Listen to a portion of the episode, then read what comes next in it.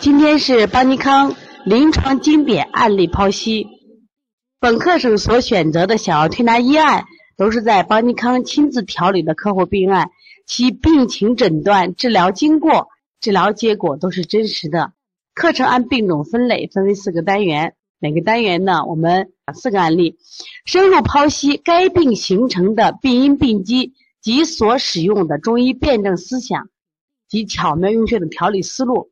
本课程作为小儿推拿学习者不断学习、提高临床水平的重要课程。可能在我们年轻的时候上大学的时候，我们因为各种各种原因没有选择中医，但是呢，现在学一点都不晚。因为今天学中医，也许我们不可能成为一个准医生，但是我们可以成为家庭医生。因为你学了医以后，受益的不仅仅是你的孩子，首先你也是受益者，而且你的父母。他们在年龄在逐渐的渐长，他们的身体会有各种毛病。那么你学了医以后呢？你用医学的知识，可以让你的父母在他年老的时候更健康。这才是我们做儿女最大的孝心。所以说，希望大家一定要跟着邦尼康，跟着王老师、黄老师，把中医学到底，把小儿推拿事业干到底。这个案例叫叫不醒的十岁尿床娃。叫不醒的十岁尿床娃，这个题目一定是我在选点的时候重点的词。叫不醒。那么在上课前呢，我先问问大家，小孩尿床啊很常见。那我一说尿床呢，那我一说尿床，我想问问大家说，你认为尿床它的主要的部位在哪里呢？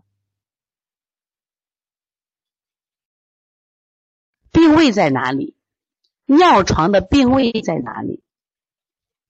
我看到零零五，妈妈说肾虚；零五零，妈妈说肾。继续啊，那我零三二说心肾，零三八说肾膀胱经，零五幺说肾阳不足。你看吧，那我当我第一反应的时候，是不是我们都说肾？这个观点是对的了，因为我们经常讲肾主大小二便。所以说，往往小儿尿床，首先考虑的是什么呀？肾。因为我看到我们零幺三提到心阳虚了，很了不起啊，很了不起。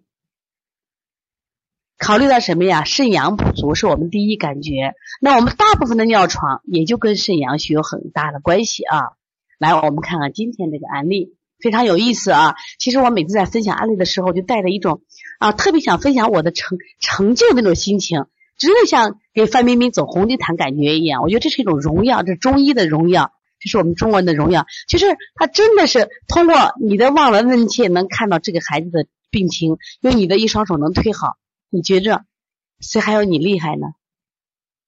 那么尿床呢是一种俗名，在医学上叫夜遗症或者夜遗尿。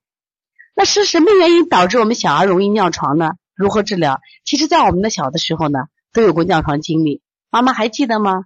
你有尿过床吗？尿过床的请打一。还记得你小时候尿床的经历吗？而且我们还有个什么感觉，就是有个尿床，而且睡梦中啊，到处找厕所，好不容易找到一个，刚开始尿，突然醒过来，发现尿在床上了。那么这一点尿过床的人都深有体会。这一般的感觉都是大一点的孩子。就是你三岁以下的孩子，他可能没有没感觉，往往是四五岁、五六岁，甚至再大一点，你就说，其实你已经没有这种尿床的这种历史了，只是你今天晚上睡觉干什么呀？啊，我找呀找啊找厕所找不着，找到厕所了尿了。对我看到我们的好多妈妈说，她对她都有个尿床的经历。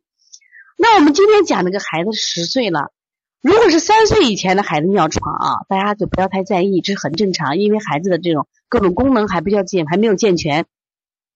这个滕德南十岁，二零一四年五月二十号来诊，四年级学生，在班里各科学习都很优秀。让家长头疼的是，这个孩子这么大了，每晚必尿床。为防止尿床，父母每天晚上想办法将腾腾唤醒，但常常非常困难。孩子常处在深度睡眠状态，拍打掐捏也很难让其醒来。多年多方治疗无效，不过白天的时候腾腾小便时自己都知道，五岁也不尿床。下午到睡前控制饮水时，则偶尔可以出现不尿床。家长讲，其中有一次这个孩子随夏令营去旅游，时间是七天。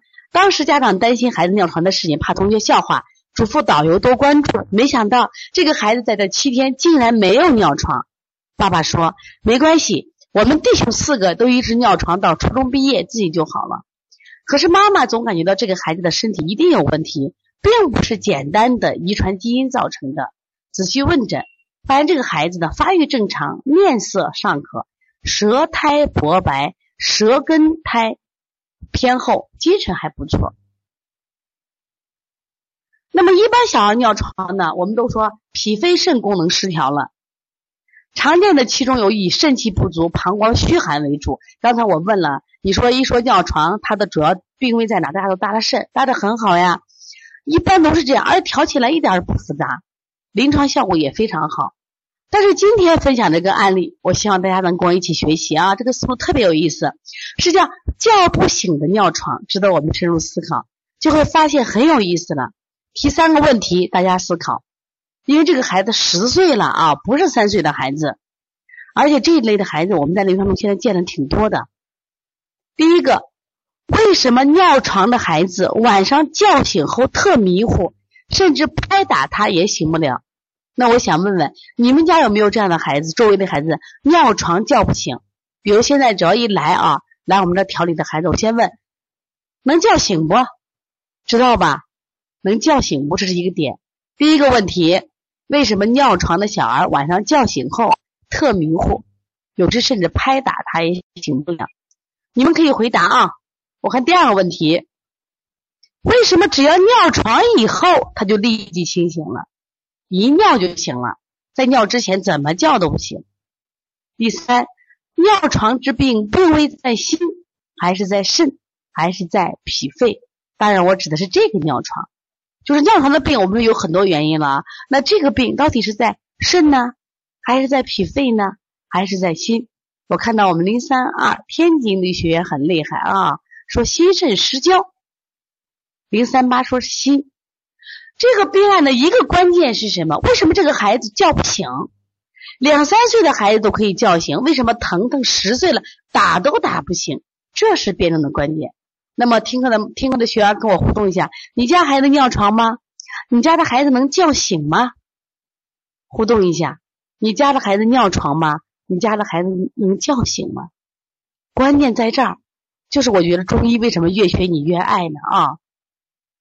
这就是我们的中医哲学思想，从现象要看本质。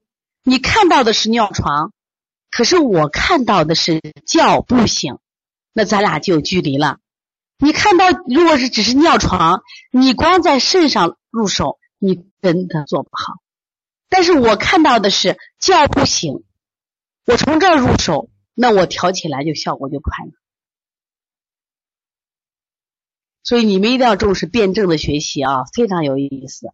我看到我们这个零幺八妈妈说中枢神经传导受阻，用西医的理论啊。我们看到零五幺南京浩好妈说心主神明。好，我们再来再去分析啊，跟着王老师思路走。中医认为睡梦和清醒两种状态啊，它实际上就是阳气的入与出，入与出。人体阴阳的消长与自然界一样，有明显的节律。一定记住啊！我每天上课都讲，学中医跟谁学？跟自然界学。这个阳气的出与入，清晨起来，我们太阳出生，自然界的阳气见长，我们身体的阳气也见长，人就起床活动了，我们生机勃勃。到中午时分到黄昏，人的阳气就渐消了。到入夜的时候，阳气就潜藏于内，就入阴了。阳潜入阴，这个时候人就该睡觉了。这个道理非常好，你们要记住啊！为什么现在我们的孩子不睡觉？本来到了晚上他该睡，为什么不睡？有的孩子为什么起这么早？对于不睡的孩子，我们经常说这叫阳不入阴。有的孩子起得很早，我说叫阳早出阴。那么今天我们讲这个案例，也和阳和。阴有关系。那么，如果阳入于阴，则寐就是睡着了；阳出于阴，则午就是醒来了。刚才我已经分析了好多小孩晚上不睡觉，叫阳不入阴，阳入阴了就睡了，阳出阴就该醒了，这正常的。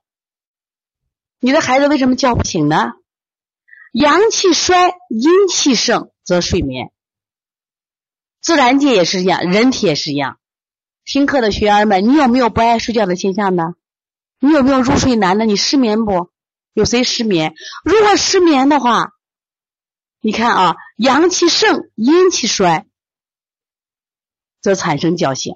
你看阳气衰，阴气盛则睡眠。这个时候人都干什么呀？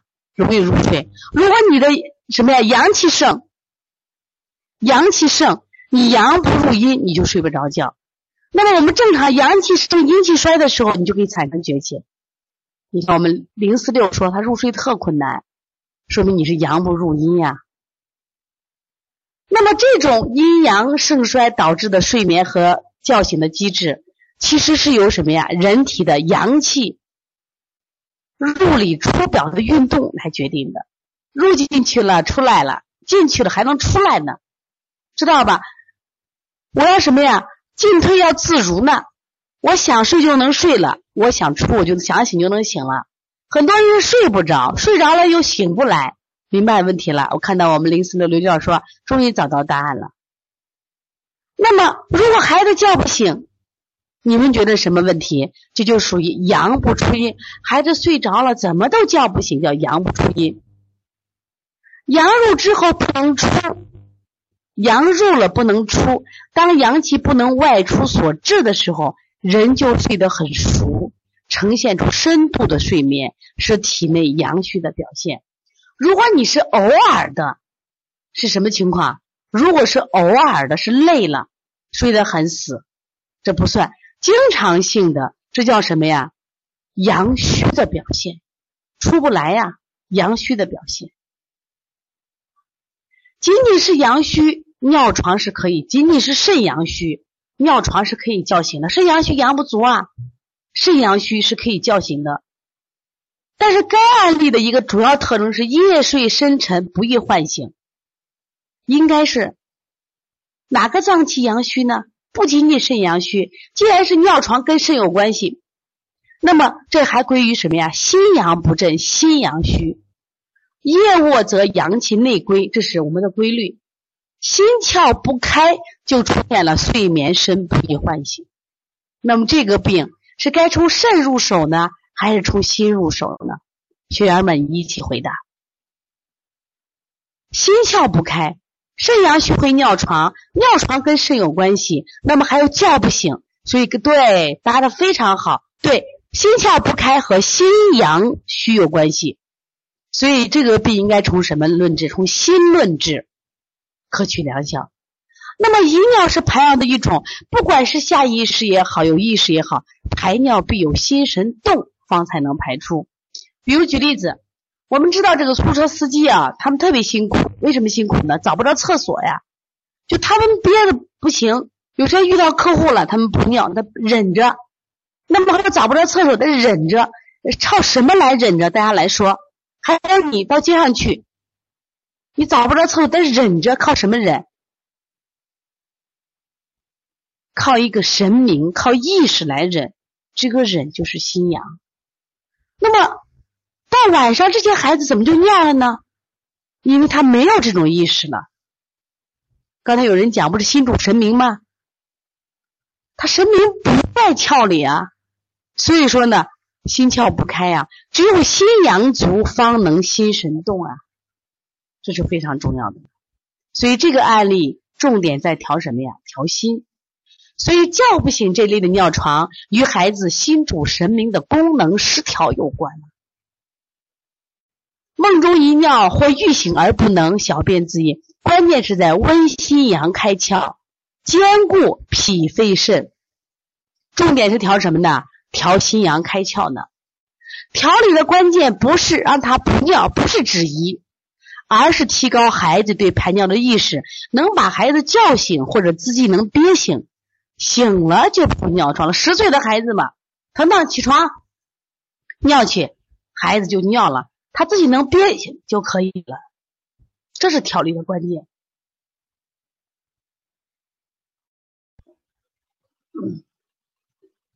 所以说，采取的推拿配穴是补肾阳、补脾阳、揉二马、温肾固摄的，这是调肾了。关键在哪儿呢？补心经、揉心腧、开心窍。补心经看见没有？我用了个补心经、揉心腧、开心窍。为什么用补心经呢？但是既补还用了一下清，在这里用清心，千万不是通清心火，是降心气。通心气于肾，然后配合揉涌，就是一对一组对穴，一组对穴。清心经和揉涌泉是一组对穴，源于什么理论？源于人体的圆周理论。这在黄老师的小儿推拿辩证提升班，将来我们有一节课专门讲邦尼康的对穴的时候，跟你讲非常重要啊。清心经通心于肾，揉涌泉通气气于心，一上一下，心与脑相开，心窍开，脑自清。就能什么呀？控制药引。同时让家长回家用艾草、桂枝泡脚，石菖蒲泡水喝。我先给大家讲上桂枝，桂枝就是我们就是桂花属的桂枝。这个桂枝呢，它有一个作用，就用温心阳、通达四肢，非常好啊。艾草只是温里的，但桂枝可以通达，通达上全身。石菖蒲就是开窍的。温心阳通血脉，气血畅通，心肾充沛，清窍一开。在小儿推拿穴位中，对心经的论述中，一般主张本穴只用清法，不让用补法，说补法能恐动心火之故。但是血气不足的时候，可以用补法，也可以用补后加清，或用补脾经代之。但是对于本案例中，这个孩子就是心阳不振呀，心阳虚，可以直接补心经，效果会更好。那么古代呢，也有一种汤叫夜尿警觉汤，这个名字起多好呀！夜尿警觉汤，你看里边的配方是啥？益智仁、麻黄，麻黄是生的啊，麻黄是开窍特别好的。桑朴消，它专门是治什么呀？是这个，就是因为肾虚引起的这个尿床。石菖蒲开心窍的，猪膀黄、猪膀胱主要是治什么呀？就是以物补物，这是方子。这个方子既补肾又开心窍。这个食疗方配合推拿效果更好。